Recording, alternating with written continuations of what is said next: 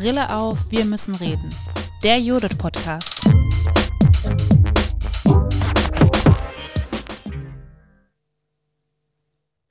Herzlich willkommen zum zweiten Teil der Doppelfolge des Judith Podcasts zum NSU-Komplex. In der ersten Folge haben wir gemeinsam mit Hanna Zimmermann über politische Bildung in Sachsen und den NSU-Komplex gesprochen. In diesem zweiten Teil könnt ihr nun zuhören, wie wir gemeinsam über ein Dokumentationszentrum zum NSU-Komplex vom offenen Prozess nachdenken und gemeinsam sprechen. Viel Spaß beim Zuhören. Und ähm, deshalb braucht es Orte, die da Gegenerzählungen bringen, die äh, betroffenen Perspektiven in den Fokus rücken, die ähm, empowern, die stärken, die bilden, die präventiv ansetzen, ähm, die Perspektivwechsel ermöglichen, die ähm, Künstlerinnen und Künstlern äh, die Möglichkeit geben, ja, sich ähm, da, ähm, da, da auch ihre Ansätze ähm, zu zeigen und ähm, politische Bildungsarbeit mit Kunst äh, zu verbinden. Gerade in Sachsen ist es wichtig, weil wir hier natürlich äh, diese Kontinuitäten auch sehen. Also der NSU hatte Nachfolgerinnen und Nachfolger, wenn wir eben auf Gruppe Freital, äh, Revolution Chemnitz und so weiter gucken. Ähm, also rechtsterroristische Strukturen, die sich hier immer wieder gründen können, offensichtlich. Trotz alledem stellt sich die Frage, wenn zum Beispiel die Familien, wie beispielsweise die Familie Kubaschik sagen, boah, wir wissen eigentlich nicht, wollen wir wirklich nach Jena, wollen wir wirklich nach Zwickau, wollen wir wirklich nach Chemnitz kommen um an unsere Angehörigen zu erinnern. Mit mir heute im Podcaststudio sind Hanna und Paul. Hanna Zimmermann arbeitet im offenen Prozess. Hallo Hanna, schön, dass du heute da bist. Hallo, vielen Dank, dass ich da sein kann. Paul hat heute aus der Judith sein Debüt im ähm, Judith-Podcast. Auch dir herzlich willkommen, Paul. Hallo, schön, dass ich dabei sein kann. Ich habe es schon am Anfang kurz gesagt, wir wollen heute zu einem ganz besonders wichtigen Thema sprechen, nämlich zum NSU in Sachsen und ganz konkret Fragen stellen, was hat der NSU mit Sachsen zu tun und was gilt es eigentlich in der politischen Bildung zum NSU in Sachsen zu tun. Dafür ist Hanna heute da und ich würde euch Hanna gerne kurz vorstellen. Hanna ist studierte Soziologin und erarbeitete als freiberufliche Referentin für das Kulturbüro Sachsen mit wissenschaftlichen Instrumenten eine umfassende Analyse der sächsischen Unterstützungsszene des NSU. Dabei ähm, hat sie als Basis Protokolle und Abschlussberichte sämtlicher Untersuchungsausschüsse, den NSU-Watch-Protokollen und Zusammenfassungen der Nebenklage sowie Zeitungsberichte und Fachliteratur einbezogen. Zu der entstandenen Broschüre, die wir euch auch gerne verlinken, ähm, unter den Teppich gekehrt, das Unterstützungsnetzwerk des NSU in Sachsen, hält Hanna Zimmermann sachsenweit Fachvorträge, welche den Themenkomplex NSU mit Blick auf zentrale UnterstützerInnen und den Stand des NSU-Prozesses in München sowie Prozesse der Aufarbeitung in den Untersuchungsausschüssen beleuchten. Daneben koordinierte sie die sachsenweite Themenreihe zum Thema NSU in Vorbereitung auf das NSU-Tribunal zwischen März und Mai 2017. Ehrenamtlich betätigt sie sich des Weiteren bei NSU Watch. Aktuell arbeitet Hanna als Projektleiterin im offenen Prozess bei ASA-FF und organisiert unter anderem die Gründung eines Dokumentationszentrums zum NSU-Komplex. Herzlich willkommen. Wir freuen uns sehr, dass du mit dieser breiten Fachexpertise und jahrelangen ähm, auch Beschäftigung mit dem NSU heute dabei bist. Ich würde auch ganz kurz am Anfang noch was zum offenen Prozess sagen, bevor dann auch Hanna selber noch mal was dazu sagen darf. Ähm, Im Projekt Offener Prozess werden Formate zur NSU-Aufarbeitung in Sachsen entwickelt. Ziel ist, das komplexe Thema NSU für ein breites Publikum verständlich und emotional ansprechend aufzubereiten. Dabei soll die gesellschaftliche Auseinandersetzung mit dem NSU-Komplex gefördert werden und das Projekt als Beitrag zum Gedenken an die Opfer des NSU verstanden werden. Dazu geht, ähm, geht der offene Prozess ganz unterschiedliche Wege. Zum Beispiel wird eine Ausstellung ähm, bereitet, aufbereitet, die einen Raum der Recherche und Archivierung schafft, einen Raum für Begegnung, Vernetzung und Bildung. Weiterhin erarbeitet das Projekt Formate, und das ist, glaube ich, auch ganz wichtig, um das Thema auch dauerhaft im Schulunterricht zu integrieren. Offener Prozess vernetzt bereits bestehende Aufarbeitungsinitiativen und bezieht deren langjährige Arbeit ein. Das Projekt ist ein Beitrag zu einem lebendigen Erinnern, in dem für die Perspektiven der Betroffenen rechter Gewalt sensibilisiert wird und die Kontinuitäten und Entstehungsbedingungen rechtsterroristischer Strukturen ausgeleuchtet werden.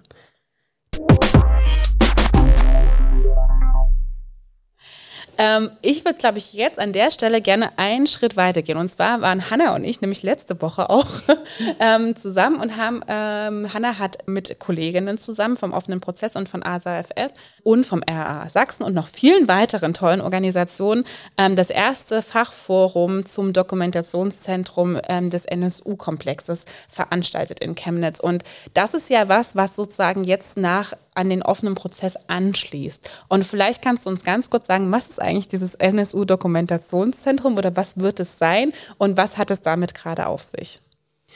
Ja, die Forderung nach einem Dokumentationszentrum zum NSU-Komplex ist eigentlich schon eine ganz alte. Die ist ähm, tatsächlich in Zwickau entstanden, ähm, von Initiativen getragen, die dort äh, schon lange auch irgendwie ähm, Gedenkarbeit an die Opfer des NSU gemacht haben, zum Beispiel mit den Gedenkbänken, also die SterndekorateurInnen oder ähm, der Rote Baum oder das alte Gasometer und so, die da alle schon ganz lange gesagt haben, ähm, ja, es braucht irgendwie einen Ort, wo das passiert. Und äh, wir hatten dann immer so Ehrenamtstreffen, wo wir irgendwie so besprochen haben, wie kann NSU-Aufarbeitung aussehen, wie können wir das Tribunal 2017 in Köln mitgestalten und so. Und da, da war das immer Thema, wir wollen so ein Dokumentationszentrum. Genau, dann gab es tatsächlich auch die Bürgermeisterin, damalige ähm, Pia Findeis, die auch über sowas schon mal gesprochen hat, über so eine Art Dokumentationszentrum in einem Untersuchungsausschuss in Sachsen, aber ganz klar gesagt hat, ähm, das kriegt die Stadt Zwickau nicht alleine hin, sondern da brauchst irgendwie auch eine bundesweite Förderung. Das kann jetzt nicht nur von der Stadt getragen werden. Und ja, auf diese Forderung sowohl von ihr als auch von den Initiativen haben wir uns die ganze Zeit bezogen und immer wieder diese Forderung stark gemacht und ähm, waren dann äh, unglaublich glücklich und überrascht, dass tatsächlich die sächsische Landesregierung das in ihrem Koalitionsvertrag 2019 aufgenommen hat als eine Säule, die sie bearbeiten möchten und als ein Projekt, was sie fördern möchten. Und ähm, ja, 2021 dann ähm, ist das auch als Thema in den Koalitionsvertrag der äh, Bundesregierung aufgenommen worden wo jetzt wirklich klar geworden ist, es hat eine bundesweite Relevanz, dass so ein Dokumentationszentrum entsteht. Oder besser gesagt, dass Dokumentationszentren entstehen, weil eigentlich ist jetzt auch klar geworden, ganz, ganz viele Städte interessieren sich dafür, ähm, nicht nur in Sachsen, sondern auch darüber hinaus, die sagen, auch wir wollen hier in unserer Stadt eigentlich so ein Dokumentationszentrum zum NSU-Komplex ähm, haben. Und das ist ja total großartig, ähm, dass das jetzt schon so eine breite Wirkung auch zeigt.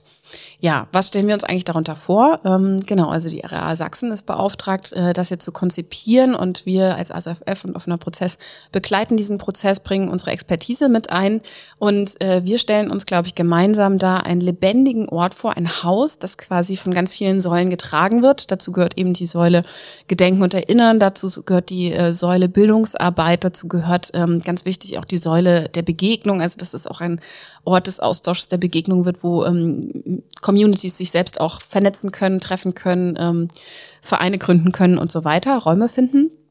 Ähm, und natürlich auch eine Säule der Dokumentation, also wo quasi über ein Archiv etc. auch dieses ganze Wissen langfristig bewahrt und gesichert wird. Ähm, und ja, der Prozess ähm, zum Dokumentationszentrum soll jetzt so gestaltet werden, dass es eben verschiedene Fachforen gibt, die sich mit den Themen beschäftigen, wie zum Beispiel, was soll denn eigentlich, was soll da inhaltlich passieren? Wo kann das eigentlich entstehen? Wie sollen diese Räume aussehen, architektonisch, aber auch ähm, ja in welcher Stadt eigentlich? Und welche Struktur braucht auch das ganze Projekt? Ähm, damit beschäftigen wir uns jetzt in Fachforen, wo wir immer versuchen, unterschiedlichste, unterschiedliches Publikum und Zielgruppen einzubinden als Referentin und als Teilnehmende, um ähm, von diesen ganzen Expertisen zu lernen. Und daraus soll dann eine Machbarkeitsstudie ähm, entstehen, ähm, die sozusagen handlungsleitend ist für die nächsten Schritte. Nämlich dann die nächste, der nächste Schritt ist dann auch der Bau ne? und die Umsetzung. Und ähm, wir sind sehr gespannt, von welchem Zeitraum wir hier eigentlich reden. Das wissen wir aktuell natürlich noch nicht, weil es hängt ja sehr stark auch davon ab, wie, wie verhalten sich die Städte dazu und ähm, wollen die das fördern und ähm, genau, wollen die das überhaupt in ihren Städten sehen? Auf welche Hürden werden wir dann noch stoßen? Ne? Oder wo ergeben sich auch Allianzen, die das Ganze möglich machen? Und es gibt einfach auch noch schwierige Fragen. Also kann ich ganz klar sagen. Zum Beispiel ist wirklich eine der zentralen Fragen auch noch, äh, die wir auch mit ähm, der Tochter von Mehmet Kubaschik, Gamse Kubaschik auch nochmal diskutiert haben letzte Woche. Ähm, wollen die Opferfamilien eigentlich überhaupt, dass in den sogenannten äh, Täterinnenstädten Erinnerungsorte entstehen? Und da gibt's einfach unterschiedliche Perspektiven drauf. Ne? Ähm, für mich ist zum Beispiel diese, ähm, diese Zweiteilung von äh, Täterstätten, Opferstätten mh, hinderlich manchmal für die Analyse, weil, weil ich glaube, dass auch der NSU und generell rechte Gruppen äh, in Sachsen auch eben Opfer, ganz viele Opfer auch, ähm, ja, oder wir um viele Opfer trauern müssen, auch hier, ne? Und dass nicht nur hier die TäterInnen kommen, herkommen und die gehen dann in den Westen und ähm, bringen da Menschen um, sondern auch dort waren überall Netzwerke von Täterinnen, die das auch begünstigt haben, sich daran beteiligt haben und so. Das heißt, ähm, diese Dichotomie funktioniert für mich gar nicht so gut. Ähm, trotz alledem stellt sich die Frage, wenn zum Beispiel die Familien, wie beispielsweise die Familie Kubaschik sagen, boah, wir wissen eigentlich nicht, wollen wir wirklich nach Jena, wollen wir wirklich nach Zwickau, wollen wir wirklich nach Chemnitz kommen, um an unsere Angehörigen zu erinnern, fühlt sich eigentlich nicht gut an. Wollen wir eigentlich gar nicht. Ne? Also so, das ist schon klar, dass das echt ein schwieriges Thema ist, ähm, wie eigentlich erinnern an diesen Orten. Das finde ich total spannend. Und ich fand auch letzten Freitag bei diesem Fachforum, also auch da wurde ja wieder deutlich, und das mag ich so sehr, dass sich das bei eurer Arbeit so durchzieht, dass ihr so einen sehr breiten Einbezug von ganz unterschiedlichen Personen irgendwie in diesen ganzen Prozessen habt. Also, dass ihr sagt, wir wollen ganz unterschiedliche Perspektiven. Also, wir wollen von Perspektiven von eben betroffenen Familien, wie du es jetzt gerade besprochen hast, ne? also von Hinterbliebenen auch. Wir wollen ähm, Perspektiven von Gedenkstätten waren ganz viele mit, also Leute mit dabei, von KünstlerInnen, die jetzt auch schon in der Ausstellung mit also Aische war natürlich mit dabei und da hat das besprochen. Wir haben äh, Leute aus dem politischen Bildungsbereich mit dabei und mich hat das total begeistert und gleichzeitig dachte ich auch die ganze Zeit, wow, das ist eine riesengroße Herausforderung, weil auch jetzt, ne, also diese Begrifflichkeiten zum Beispiel von, wir haben auf der einen Seite so dieses Erinnern irgendwie, ne, also Gedenkstätten, also Erinnerungsorte schaffen wollen, Orte, an denen ähm, die Opfer im Fokus stehen, an denen erinnert werden kann irgendwie und dann gleichzeitig auch dieses Dokumentationszentrum, ne, und ihr habt das ja auch, also Archive, Forschungsberi also mhm. Forschungsmöglichkeiten, mhm. Möglichkeiten, in denen Dokumente irgendwie sichergestellt werden, aber ja auch Möglichkeiten, in denen dieser immer noch offene Prozess weitergeführt werden kann. Und das fand ich ganz herausfordernd, weil ich immer so da saß und dachte, wow, wie soll das alles zusammengehen, ja? Und ich glaube auch, wir sind ja da noch am Anfang und wir können, also du hast gesagt, es gibt noch ganz viele offene Fragen, aber und jetzt hast du zum Beispiel gerade schon ein so ein Feld aufgemacht, nämlich genau diese Frage von wo eigentlich. Ne? Mhm. Und natürlich haben ganz unterschiedliche Menschen ganz unterschiedliche Erwartungen und Ansprüche an solche Orte. Gibt es noch andere Situationen, von denen du vielleicht berichten kannst, wo man merkt, dass so Erwartungshaltungen oder auch Wünsche an so ein Dokumentationszentrum so aufeinanderprallen? Also eben dieses, also letzte Woche, ich kann ja mal aus, meinem, aus meiner Erinnerung nochmal, es gab zum Beispiel dieses eine Moment von, wen wollen wir mit diesen Dokumentationszentren eigentlich erreichen? Also gerade wenn wir sie eben zum Beispiel auch ähm, in Orte wie Zwickau, in Orte wie Chemnitz irgendwie reinstellen, wen wollen wir damit erreichen? Wollen wir einen Ort schaffen für betroffene rechter und äh, menschenfeindlicher Gewalt? Ne? Und oder wollen wir ähm, auch eine rassistisch sozialisierte Mehrheitsdominanzgesellschaft adressieren, die sich kritisch mit ähm, eigenen rassistischen Strukturen, mit der immer noch nicht beendeten Aufarbeitung des NSU-Komplex beschäftigen soll? Gibt es noch mehr solche Situationen, wo man denkt, okay, wie bringen, also hier kommen sehr unterschiedliche Erwartungen an euch, also an euch als Dokumentationszentrum zum Tragen. Ja, auf jeden Fall. Also wir besprechen das gerade viel in, in ja, unserer Gruppe, die wir das gemeinsam organisieren vom RAA und ähm, ja, wir, die das begleiten, auch vom ASFF, ähm, weil natürlich äh, werden sehr, sehr viele Erwartungen jetzt gerade formuliert und es wird äh, eine Herausforderung, diesen ganzen Erwartungen äh, gerecht zu werden und ähm, die alle verbinden zu können. Ähm, ähm, sei es zum Beispiel auch die Situation, dass wir natürlich gerade vor allen Dingen erstmal zivilgesellschaftlich das Thema bearbeiten und gleichzeitig müssen wir aber auch unbedingt mit den Stadtverwaltungen in Kontakt treten und äh, uns mit äh, ihren Perspektiven auseinandersetzen und diesen Dialog führen und schauen, wie das zusammenkommt.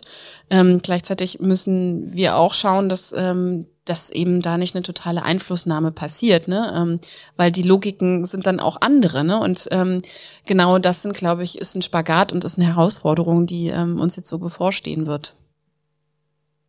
Was mich auch interessiert, jetzt habt ihr gesagt, also dass das Dokumentationszentrum, das hat ja auch gute Gründe, dass du da jetzt also sozusagen von so ganz anfänglichen von, ähm, Strukturen und bis in den offenen Prozess jetzt auch in dem Dokumentationszentrum dabei bist. Ich finde, das sind ja gute Kontinuitäten von Expertise, die sich da weitertragen. Auch gar nicht ja nur du alleine, dass auch andere Menschen noch mit euch mitgehen. Und das würde mich zum Beispiel interessieren. Was würdest du sagen? Gibt es schon Sachen, die du beschreiben kannst, die ihr aus dem offenen Prozess, aus, aus der Ausstellung, die ihr sozusagen konzipiert habt, die jetzt läuft, was könnt ihr mitnehmen in dieses Dokumentationszentrum? Also habt ihr da schon bestimmte Vorstellungen, wo ihr sagt, das sind so unsere Schätze, die wir auf jeden Fall weitertragen wollen? Und wo sind aber vielleicht auch noch Leerstellen für so ein mhm. Dokumentationszentrum? Also ich glaube, wo wir aus unserer, der Logik unseres Projektes und dem, wie wir, ähm, was unser Ansatz ist für die NSU-Aufarbeitung, äh, was wir da immer stark machen, ist, dass wir es unglaublich wichtig finden, ähm, dass einfach die Betroffenen selber eingebunden werden, dass wir die angehörigen Familien erreichen können und äh, deren Perspektiven auf das Dokumentationszentrum hören, ähm, dass äh, Referentinnen einfach auch möglichst BIPOC-Personen sprechen, ähm, dass wir versuchen, inklusiv zu sein in, in unseren Angeboten und auch jetzt in dem Konzeptionsprozess, dass also das ist uns auf jeden Fall total wichtig und das fordern wir so auch ein bisschen ein. Ähm, und ich glaube, wir ähm, möchten uns gerne so einbringen, als dass wir die Vermittlungsarbeit und Bildungsarbeit, die wir jetzt so etabliert haben in den letzten Jahr, drei Jahren, dass wir die jetzt auch bis zur Entstehung des Dokumentationszentrums eben weiter führen, weiter ausprägen, weiter ähm, entwickeln. Und ähm, auch das ganze Netzwerk, was da entstehen muss an KooperationspartnerInnen aus Zivilgesellschaft, Wissenschaft, Kunst und so, dieses Netzwerk bauen ne? und ähm, da und mit unserer Arbeit in den nächsten Jahren uns darauf fokussieren, dass das einfach gefüllt wird, ne? Und auch, dass das Publikum dann erreicht wird am Ende. Es bringt uns überhaupt nichts, wenn wir dann irgendwie ein so Dokumentationszentrum in Zwickau haben und das ist ganz schick geworden, aber da kommt niemand hin. So, ne? Also das ist unglaublich wichtig, auch dieses ähm, ganze ähm, Audience Development von Anfang an mitzubringen und mitzudenken, das beginnt nicht dann, wenn das Haus steht, sondern das beginnt jetzt. So, ne? Und das ist, glaube ich, unsere Aufgabe, wo wir uns sehr stark verorten und wo wir in den nächsten Jahren uns vor allen Dingen auch mit einbringen werden. Was ich total gut finde, und das, ähm, wenn wir jetzt darüber sprechen ähm, und sagen, wen kann man oder was sollte man eigentlich für so eine Planung, wir stehen da jetzt am Anfang, ne, oder ihr steht da am Anfang von so einem Dokumentationszentrum mitdenken. Und ich glaube, was ich total spannend fände, ist zum Beispiel auch jetzt diese Frage zu stellen an irgendwie auch vielleicht möglicherweise interessierte Zuhörerinnen bei uns, zu sagen, okay, was braucht das Dokumentationszentrum eigentlich von der politischen Bildung in Sachsen? Und welche Rolle wird es da auch zukünftig vielleicht haben? Also mit welcher Idee wird politische Bildung in diesem Dokumentationszentrum irgendwie einbezogen? Welche Rolle wird sie spielen? Und was braucht ihr aber eigentlich auch von der politischen Bildung in Sachsen für dieses Dokumentationszentrum? Ja, ich glaube, äh, in unserer Wunschvorstellung und Idealvorstellung ist es so, dass das wirklich auch ein Ausbildungsort wird, also dass äh, Weiterbildungen dort stattfinden für zum Beispiel eben Poli werdende Polizeibeamtinnen oder Beamtinnen, die es schon sind, ähm, die dorthin kommen und dort ähm, Bildungsarbeit machen können, so ne? Und ähm, äh, Lehrerinnen und Lehrer, Multiplikatoren der politischen Bildungsarbeit und so weiter, dass die zum Dokumentationszentrum kommen, sich dort die Ausstellungen anschauen, ähm, Seminare ähm, dort stattfinden etc. Das, äh, das ist so unser Ideal und das wollen wir auch überhaupt gar nicht alleine machen, sondern uns ist da total dran gelegen, das möglichst breit aufzustellen. Also eben mit den Trägern der politischen Bildungsarbeit in Sachsen gemeinsam daran zu arbeiten, sei es das NEC, sei es ihr mit Judith ähm, etc. So, ne? Das ist unglaublich wichtig, weil nur gemeinsam auf vielen Schultern getragen lässt sich das dann auch realisieren, nicht irgendwie als eigen, einzelnes Projekt und irgendwie ähm, Institution oder so, sondern ähm, nur gemeinsam, weil wir haben alle irgendwie unsere Netzwerke und wissen, wo wir irgendwie andocken können, um das wirklich zu einem Raum werden zu lassen, wo der ernst genommen wird ne? und der tatsächlich ein Ort wird der Weiterbildung. Ich finde das auch schön. Ich weiß auch, dass am Freitag bei diesem Fachtag oder bei dem Fachforum fand ich es auch ganz schön, das zu sagen, dass es also dynamisch wird. Ne? Also das ist, glaube ich, also um für viele, also ganz unterschiedliche Menschen, die irgendwann in dieses Dokumentationszentrum auch ganz physisch ja hoffentlich kommen können, dass sich das Dokumentationszentrum auch anpasst an die Leute, die kommen werden. Das finde ich, glaube ich, ganz spannend. Und jetzt hatten wir schon gesagt, dass es ja also eine Flut und ganz berechtigterweise, weil es einfach ja auch noch gar nicht da ist. Also es gibt ja auch, wenn wir jetzt davon träumen können und das total schön ist, ähm, zu sagen, es gibt bundesweite Bemühungen, gar nicht nur in Sachsen, dass Dokumentationszentren gegründet werden. Es gibt aber ja noch keine in der Form. Ne? Und deswegen glaube ich auch, also dass es total spannend ist und da können auch gerne alle Zuhörerinnen mal irgendwie dann kommentieren oder uns schicken, was sie für Wünsche oder auch für Forderungen an solche Dokumentationszentren hätten, weil da gibt es ja ganz viel und breit weit zu denken und auch Ideen einzuholen gerade. Gibt es was, was du sagen würdest, wo du jetzt aber auch schon auch aus der Erfahrung der jahrelang jetzt im Kontext NSU-Komplex, was du sagen könntest, also das wird das Dokumentationszentrum übrigens auf gar keinen Fall sein oder das wird es auf gar keinen Fall leisten? Schwierige Frage. ähm, na, ich glaube, also was mir persönlich total widerstrebt, ist das komplett zu zerstückeln und dass es am Ende so ein ganz, so ein kleiner Raum wird, irgendwie so ein Seminarzimmer oder so, wo vielleicht so ein mini kleiner Teil äh, dieser ganzen großen Idee irgendwie nur noch stattfindet und dann ist es komplett zerstückelt überall, sondern also ich finde es total wichtig, diese Forderungen aufrechtzuerhalten. Ähm, hier muss ein ganzes Dokumentationszentrum entstehen und in allen anderen Städten im besten Fall auch. Also überall sollen solche Dokumentationszentren entstehen. Ähm, die haben unglaublichen Mehrwert für ähm, eben die politische Bildungsarbeit zu, zu diesen Thematiken. Ne? Ähm, das ist so das, wo, wo ich Angst habe, dass das irgendwann ganz, ganz klein gestampft wird. Und deshalb äh, halte ich diese äh, Idee und diese Vision von diesem ganz großen Dokumentationszentrum auch weiterhin aufrecht. Vielleicht gibt's ja eine, eine, also die Herausforderung ist ja zwischen dezentralen Angeboten und dem großen zentralen Angebot als Dokumentationszentrum, die, die liest man hier ja so ein bisschen raus oder hört man ja ein bisschen raus, wenn wir in einem Podcast sind. Ähm, wie können vielleicht auch digitale ähm, Instrumente dafür genutzt werden oder, oder, wie habt ihr das eingeplant, das vielleicht auch äh, zu digitalisieren, damit eben auch eine breite Zugänglichkeit ähm, da ist, auch gerade wenn wir in den letzten zwei Jahren vor allem digital unterwegs waren?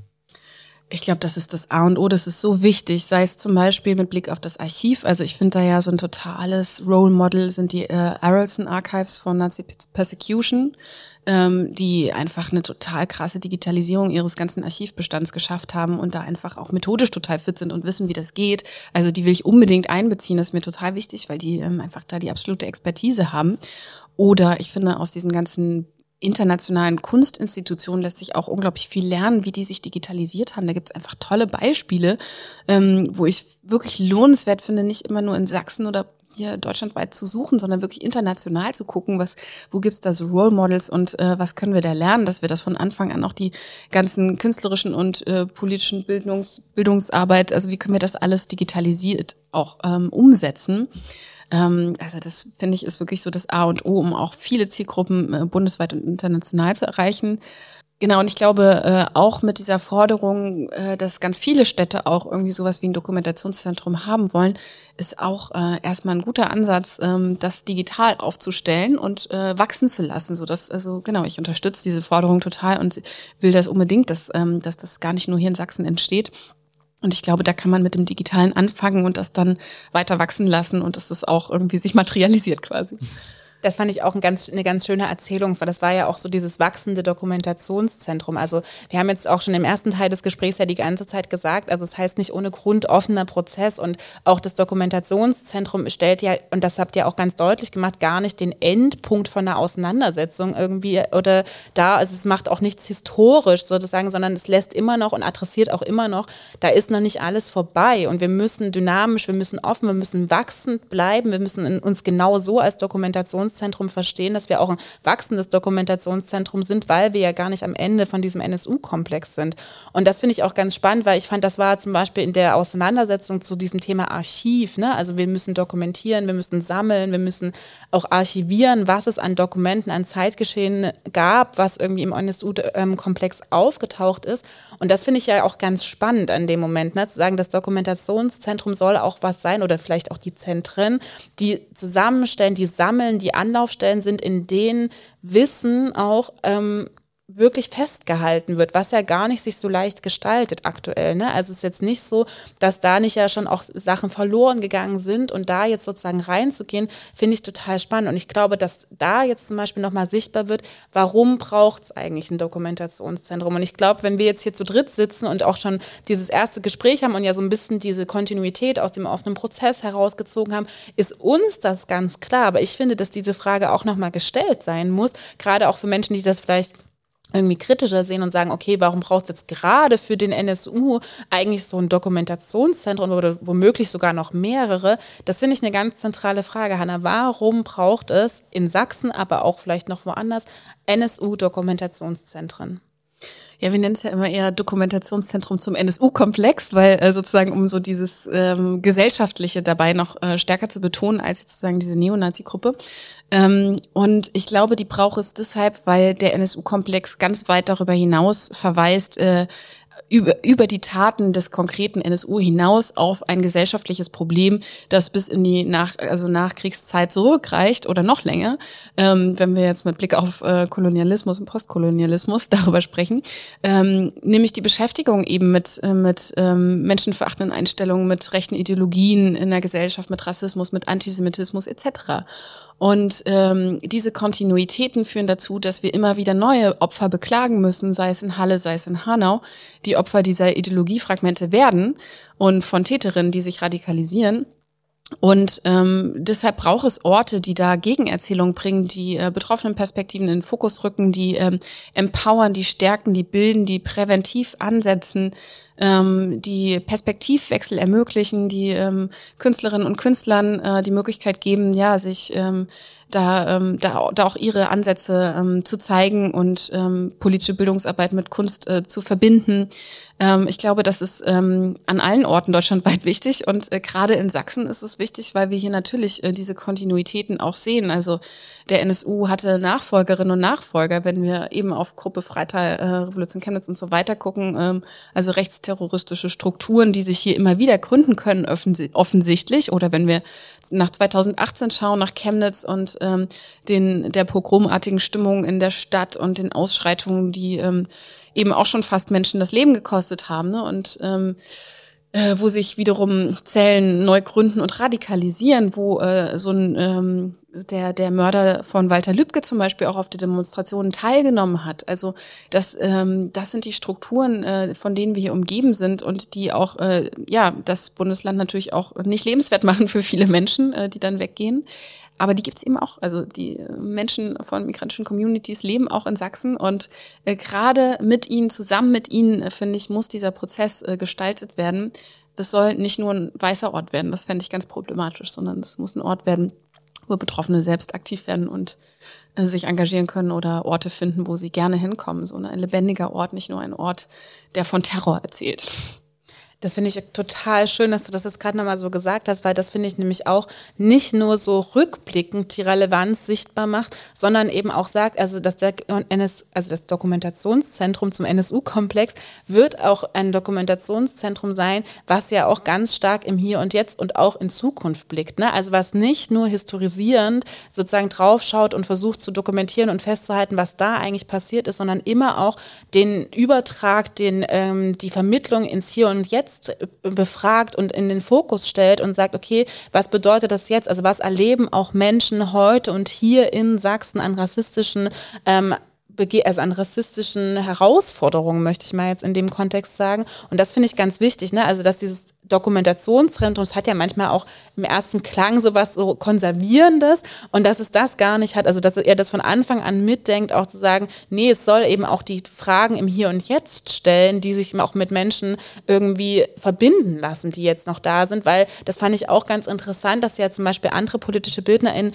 äh, bei dem Fachforum letztens erzählt haben, wenn sie in Bildungsarbeit reingehen und zum NSU-Komplex zum Beispiel arbeiten, dass man eben doch auch nicht vergessen darf, dass es auch jetzt schon Menschen gibt, die sich daran nicht mehr erinnern können. Und das fand ich ganz wichtig, ne? Und die auch dann natürlich Sachen einfach in ihrer Realität gar nicht mehr haben. Also wo weder die Namen noch überhaupt die Geschehnisse einfach irgendwie da sind. Und da wurde zum Beispiel von SchülerInnen ja auch gesprochen, die natürlich auch einfach noch sehr, sehr jung waren, als das passiert ist alles oder beziehungsweise vielleicht auch noch gar nicht auf der Welt waren. Ne? Also das sind ja jetzt trotzdem auch schon Menschen, die 12, 13 sein können, irgendwie, die davon gar nicht so viel mitbekommen haben. Und ich glaube, dass das total spannend auch ist, das auch als Realität nochmal mitzudenken für politische Bildung, warum wir sowas eigentlich besprechen müssen. Also warum wir wir es auch aufrollen müssen, weil es Kontinuitäten hat, ja, auch schon vor dem NSU, ne, also die 1990er Jahre in Deutschland sind auch von ganz krassen menschenfeindlichen und rechten Terror geprägt und aber auch es hört nicht auf und deswegen finde ich das ganz gut, das Dokumentationszentrum da auch dynamisch zu verstehen, ne? Also und nicht nur historisierend, dokumentierend, sondern tatsächlich auch übertragend. Ich, ich kann da vielleicht ganz gut anschließen, weil, ähm, also dieser, ich kriege gerade das Jahr der Selbstenttarnung nicht mehr hin, das tut mir jetzt 2011. 2011, 2011 genau. Also 2011 äh, kann ich ja mal kurz sagen, weil du schon sagtest, es, es gibt äh, junge Leute, die das gar nicht erlebt haben. 2011 war ich zwölf. Ähm, das kriegt man dann schon irgendwie im Radio vielleicht mal mit oder irgendwie in den Nachrichten, aber natürlich, also ne, Sachen, die 2006 passiert sind, die habe ich äh, nicht mitbekommen, so. Ähm, und, und, und da ist das eben auch äh, super wichtig, wie ihr das eben schon angesprochen habt. Und was mir auch noch irgendwie einfiel, ist ähm, der Punkt, also wenn wir gerade bei Archivierung sind, es gibt ja auch ganz viele Sachen, die fehlen. Ähm, also wie, also habt ihr schon Ideen, wie ihr das sichtbar macht? Was, also wir wissen ja nicht, was, also wir wissen, es wurde ganz viel an Dokumenten vernichtet, aber wir wissen nicht, wie viel war das, wir, also wie, wie wollt ihr das sichtbar machen? Weil das ist ja auch eine, eine, eine, Herausforderung, aber es ist ja auch was, was, was Wichtiges, das sichtbar zu machen. Ja, ich glaube, wir werden auf jeden Fall diese Forderung ganz stark verstärken nach Aktenfreigabe. Das ist eine politische Forderung, ähm, die wir stellen, ähm, weil wir wissen, dass einfach aufgrund äh, des Verfassungsschutzes ähm, und seiner Aktivitäten äh, Dokumente und äh, Akten nicht freigegeben werden und zurückgehalten werden über Jahrzehnte. ähm, das ist natürlich was, was wir äh, fordern werden, dass diese Akten auch in diesem Archiv landen, aber auch darüber hinaus. So, ne? Also ähm, also ich denke, dass, äh, dass diese Lücken der Aufarbeitung auch künstlerisch bearbeitet werden können und sichtbar gemacht werden, sei es jetzt mit Installationen oder ganz konkret habe ich da auch das Beispiel im Kopf äh, des Comics Bruchlinien, drei Episoden zum NSU-Komplex äh, von Nino Paula Bulling und Anne König ähm, im Spector Books äh, Verlag erschienen in Leipzig. Ähm, ein Comic, der sich eben auch mit äh, der Rolle des Verfassungsschutzes zum Beispiel beschäftigt und diesen Aktenschreddern und ähm, das eben künstlerisch nochmal und bildlich äh, aufarbeitet. Und ich finde, dieser Comic eignet sich einfach auch total gut, ähm, mit Schülerinnen und Schülern äh, das Thema äh, zu bearbeiten. Ähm, genau, und ich glaube, das sind genau solche Methoden, wie diese Lücken und Leerstellen und das, was auch ähm, äh, verschwiegen oder unter den Teppich gekehrt wird, ähm, wieder sichtbar zu machen und präsent zu machen. Ich habe jetzt ganz zum Abschluss noch eine Frage an dich, Hanna, ähm, die mich sehr interessieren würde. Das ist so ein bisschen eine Träumer- oder Utopiefrage sozusagen. Ähm, wenn wir jetzt mal zehn Jahre nach vorne blicken und ähm, du läufst durch Sachsen irgendwie und das NSU-Dokumentationszentrum ist gegründet und ist total erfolgreich. Wie sieht es aus und was hat sich dadurch in Sachsen verändert?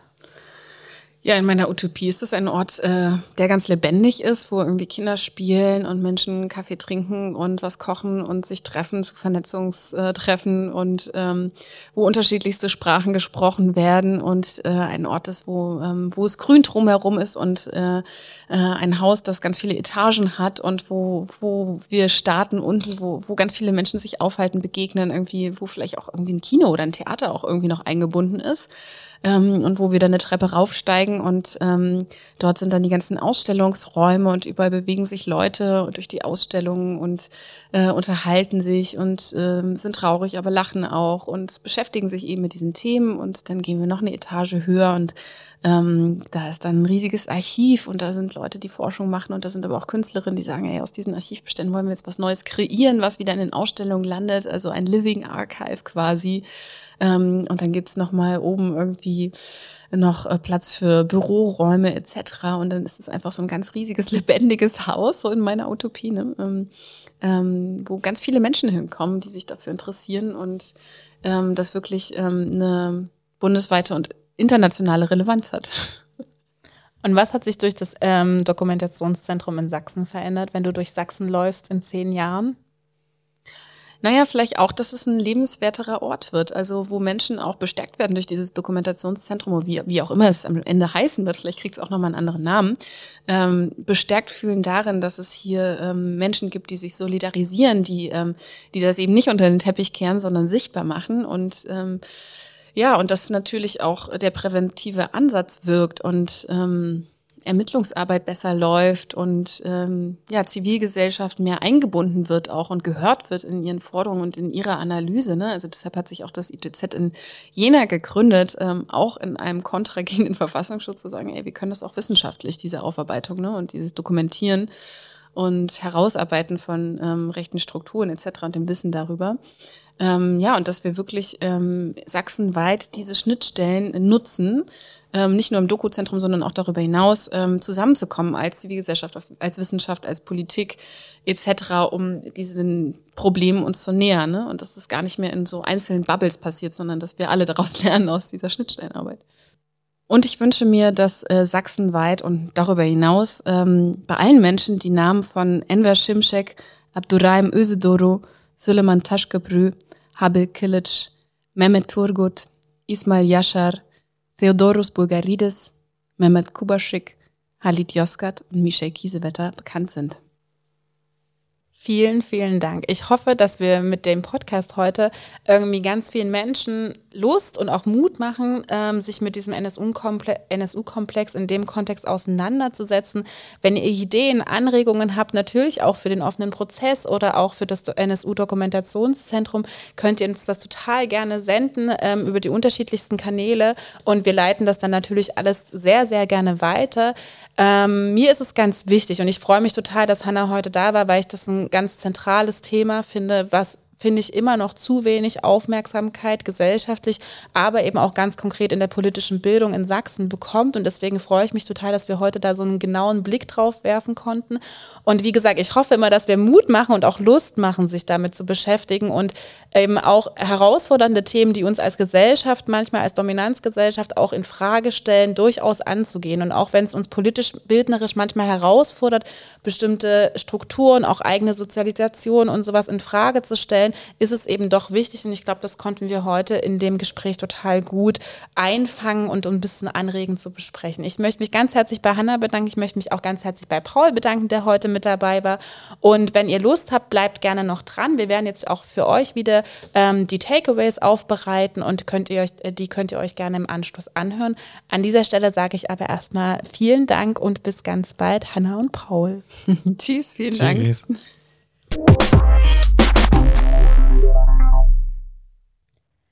Und hier kommen die zweiten Takeaways zur Doppelfolge des Jodit Podcast rund um politische Bildung und den NSU, hier mit Blick auf das Dokumentationszentrum zum NSU-Komplex. Gedanke 1. Eine breite, vielfältige und mehrstufige Planung eines NSU-Dokumentationszentrums in Fachforen ist wichtig. Denn sie stellt ein so zentrales Projekt auf stabile und breite Füße von Beginn an. Dabei werden die unterschiedlichen Erwartungen, Möglichkeiten, Hoffnungen, aber auch Grenzen aller Beteiligten bewusst einbezogen. Gedanke 2. Mit einem Dokumentationszentrum zum NSU-Komplex wird etwas Neues gewagt. Hier wird etwas Neues gewagt, denn auch wenn es bereits Gedenkstätten, Orte politischer Bildung und natürlich auch Ausstellungen gibt, ist die Konzeptionierung und Umsetzung eines solchen Dokumentationszentrums neu. Das ist besonders. Und in diesem Kontext müssen Fragen im Hier und Jetzt gestellt werden und gleichzeitig verschiedenste Erwartungen erfüllt und abgewogen werden. Eins ist aber klar. Das NSU-Dokumentationszentrum wird kein eindimensionaler Raum. Es wird kein rein konservierender Ort, es wird nicht einfach eine Gedenkstätte, es wird nicht einfach eine Ausstellung. Wir dürfen gespannt bleiben. Gedanke 3. Dynamische, besondere Orte der politischen Bildung zu denken. Das ist besonders im Kontext von einem Dokumentationszentrum wichtig. Dazu gilt es auch mehr den Blick in den internationalen Kontext zu werfen. Lebendige Orte, digitale und hybride Kontexte und Räume zu planen und umzusetzen, das gilt es hier zu erproben. Gedanke 4. Die Kontinuitäten und auch der Mangel an umfassender Aufklärung sowie das aktuelle Potenzial an dauerhafter rassistischer Gefährdung machen Orte wie ein Dokumentationszentrum zum NSU-Komplex besonders relevant – die sich systematisch mit Rassismus beschäftigen, Safe Spaces zum Austausch, Erinnern, Gedenken bieten und wichtige Dokumentationsarbeit und Forschung rund um Rassismus in Deutschland leisten.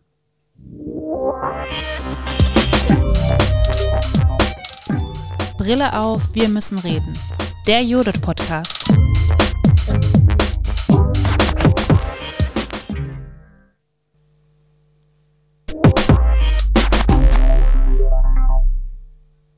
Judith Hausmitteilung. Ganz zum Schluss steht heute noch einmal eine sogenannte Hausmitteilung an. Wir möchten als Forschungseinrichtung natürlich stetig an der Qualität unserer Angebote für euch arbeiten. Dazu brauchen wir eure Hilfe als Hörerinnen. Wir richten dazu unter judith.de/slash feedback verschiedenste Arten der Rückmeldung zu unseren diversen Formaten ein, in denen ihr anonym Rückmeldung geben könnt. Ob eine kurze Umfrage, ein Kommentar oder eine kleine Sprachnachricht, verschiedenste Sachen sollen möglich sein und sind wichtig für uns. Und für alle, die uns vielleicht auch kennenlernen und noch ausführlicheres Feedback geben wollen, möchten wir die Möglichkeit eines Rückmeldegruppengesprächs hier in der Judith realisieren. Habt ihr Lust darauf? Dann meldet euch sehr gern via judith.de slash feedback oder über judith.tu-dresden.de. Wir freuen uns auf eure Rückmeldungen und die Möglichkeit, uns gemeinsam mit euch so immer weiterzuentwickeln.